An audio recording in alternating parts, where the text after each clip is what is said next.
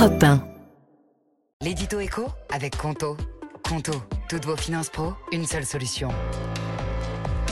Bonjour Nicolas. Bonjour Dimitri, bonjour Alissa. Bonjour. Alors on parlait de ce qui se passe en mer Rouge, mais voilà que le canal de Ouais. Panama lui aussi va mal. Il est à sec et ça va avoir là encore des conséquences sur le commerce international. Oui, alors là c'est la sécheresse hein, et la faiblesse des précipitations qui ont considérablement euh, abaissé le niveau de l'eau dans le canal. Alors ça pose un double problème concret. hein.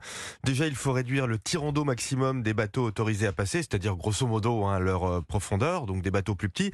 Puis d'autre part, comme c'est un canal qui fonctionne avec des, des écluses et que les écluses manquent d'eau, ben, il faut euh, diminuer hein, le nombre de passages dans le canal et donc euh, abaisser le nombre de bateaux qui reçoivent des euh, autorisations. Euh, L'autorité qui gère le canal rationne fortement hein, le passage des navires.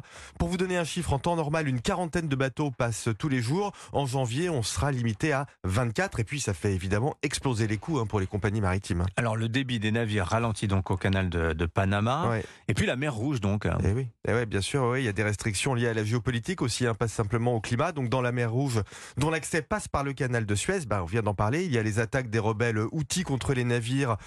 Euh, c'est un problème qui euh, a été amplifié hein, avec les attentats du 7 octobre. Les outils sont armés par l'Iran, ils défendent le Hamas. Et il y a quelques jours, un missile outil a tapé un pétrolier norvégien hein, qui n'avait euh, rien à voir avec Israël. Les tensions sont très fortes hein, dans la mer Rouge. On a de plus en plus de missiles qui frôlent les bateaux de plus en plus près. Bon, évidemment, les primes d'assurance pour naviguer en mer Rouge euh, ont été multipliées par deux, voire par trois. Et d'ailleurs, certaines compagnies, hein, bah, c'est le cas du français CMA-CGM, ont suspendu leur passage en mer Rouge pour euh, quelques jours.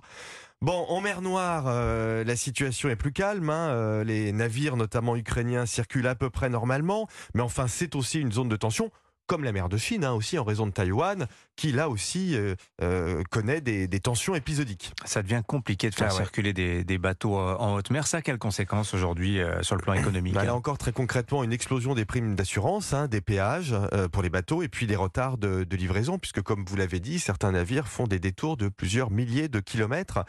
Alors les armateurs arrivent encore à absorber ces hausses de coûts, mais enfin, si ça dure, ça va se traduire par des prix plus élevés. Je rappelle, hein, Dimitri, que le transport maritime, c'est 80% du commerce mondial et ça peut représenter jusqu'à 10% du prix des produits euh, manufacturés. Ça veut dire que l'économie aujourd'hui est dominée par des facteurs non économiques en fait. hein. Le climat, la géopolitique et ces facteurs sont absolument imprévisibles. L'économie est devenue la variable d'ajustement des crises de ce monde. Signature Europe 1, Nicolas Bouzou. Merci beaucoup Merci, Nicolas. à demain. 7h22. C'était l'édito.